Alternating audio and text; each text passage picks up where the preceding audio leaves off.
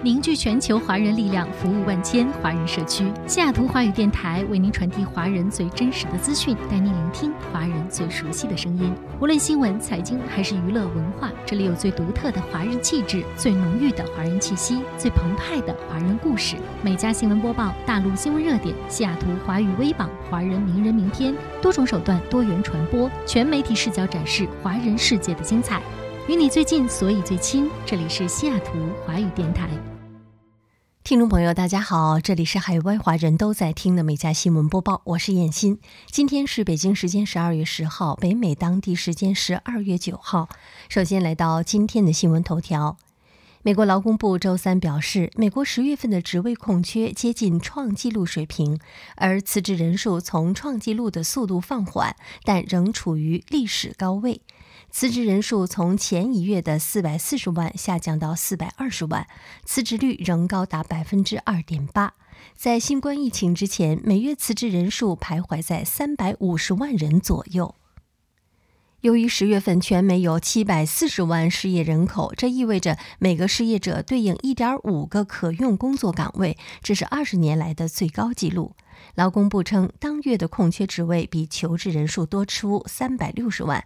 随着经济继续从去年疫情引发的衰退和政府关闭中恢复过来，消费者需求强劲。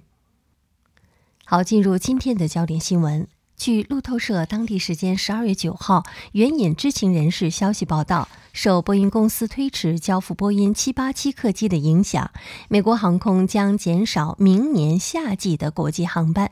据介绍，截止到十月底，波音公司在二零二一年平均每月生产两架七八七客机，而不是原计划的五架。据报道，美国航空的一份备忘录显示，在明年夏季，美国航空将不会有航班飞往香港、英国爱丁堡和爱尔兰香农。此外，美国航空还将减少飞往北京、上海和澳大利亚悉尼航班的数量。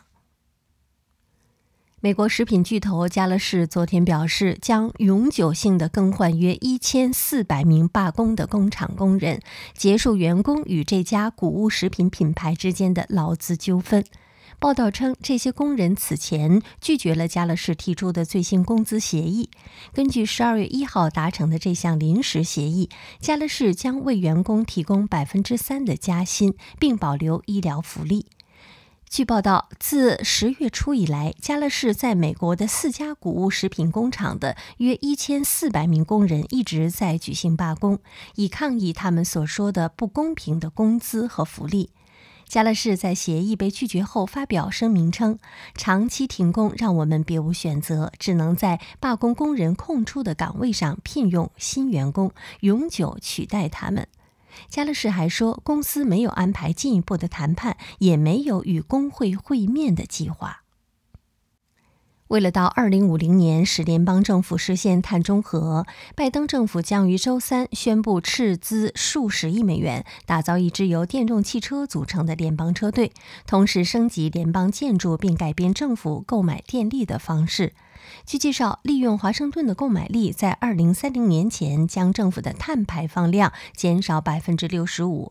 他制定的目标将使联邦政府在二零五零年实现净零排放，并向电网增加至少十几瓦的清洁电力。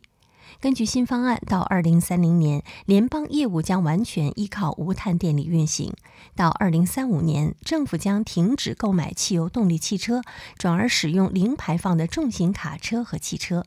十年之后，政府拥有或租用的大部分建筑物将不再导致碳污染。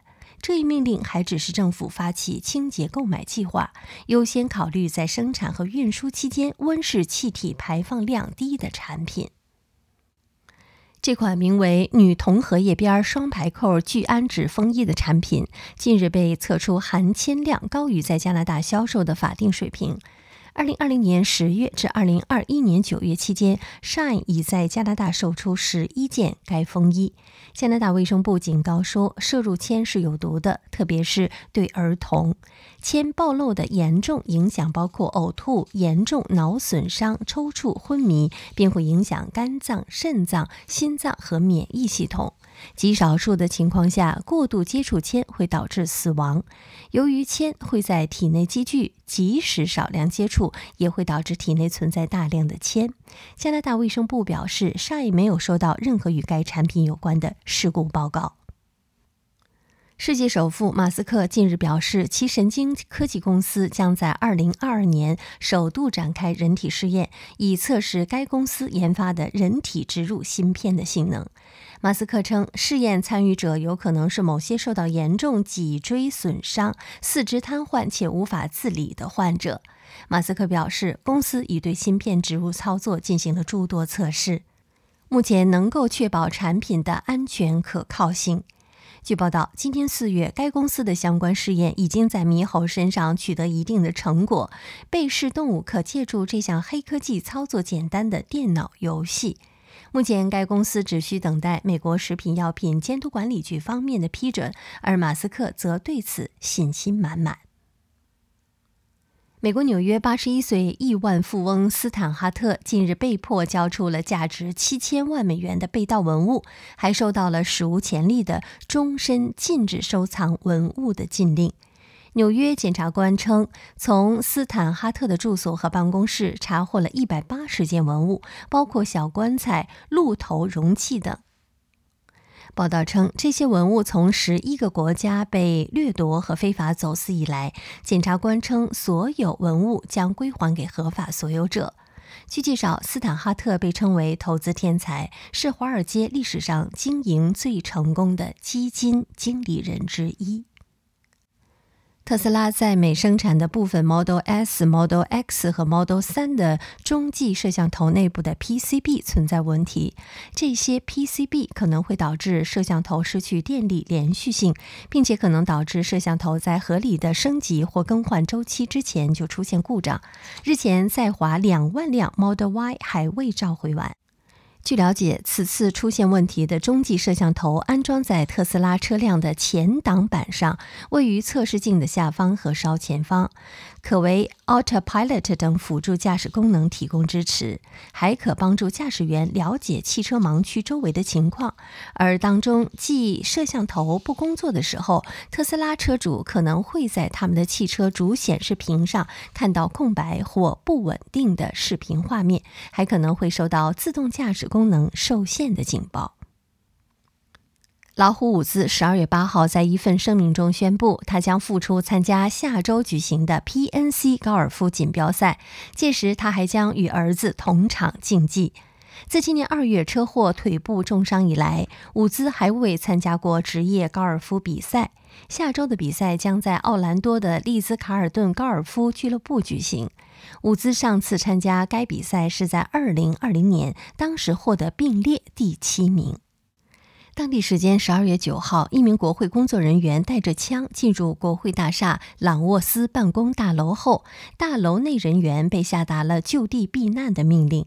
警报于不久之后被解除。警方说，五十七岁的众议院首席行政官办公室工作人员阿尔斯·布鲁克斯称，他忘记包里有枪。据介绍，阿尔斯·布鲁克斯在早上七点四十分走进了朗沃斯大楼。通过 X 光的图像，警方在一个包中发现了枪支。大约四分钟后，阿尔斯·布鲁克斯被捕，并被指控无证携带手枪罪。美国达拉斯房地产经纪人 Jenna 日前因参与美国国会暴乱被判入狱六十天。今年一月六号，Jenna 从达拉斯飞去华盛顿参与国会暴乱，并被媒体多次拍到四处合影。据报道，法院判 Jenna 品行不端，她将在明年一月份入狱。对此，Jenna 却表示很兴奋，因为她期待去监狱里减肥。这就是我所等待的结果。我想我可以两个月减肥三十磅。监狱顾问 Jennifer 表示，监狱会让他惊喜。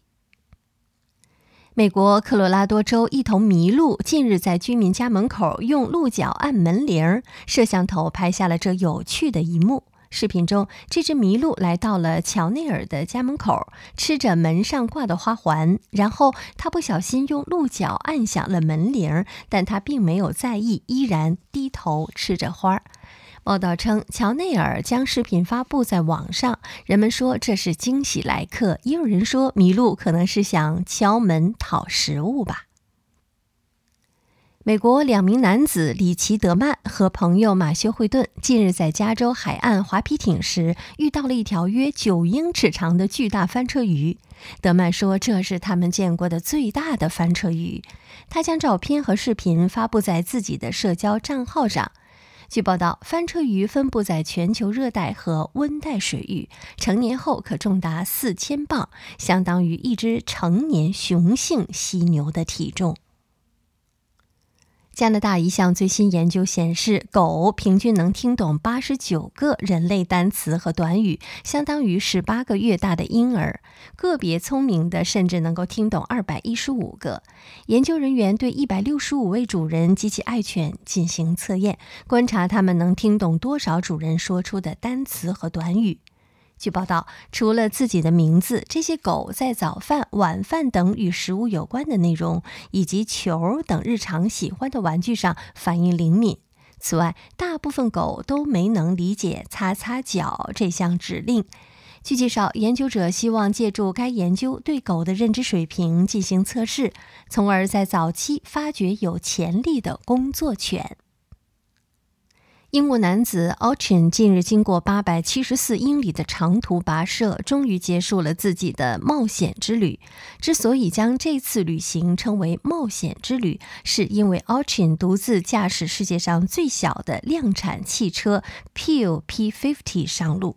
据报道，这种车只有一百三十四厘米长、九十八厘米宽、一百厘米高，最高时速约二十三英里。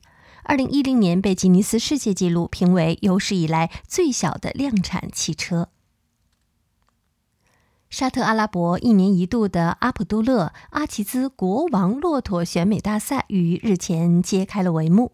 四十多头骆驼选手日前被取消参赛资格，竟是因为他们被注射了肉毒杆菌或经过整容修饰。报道称，今年的比赛评委使用专门的先进技术，对骆驼整容加大查处力度，以确保比赛的公平。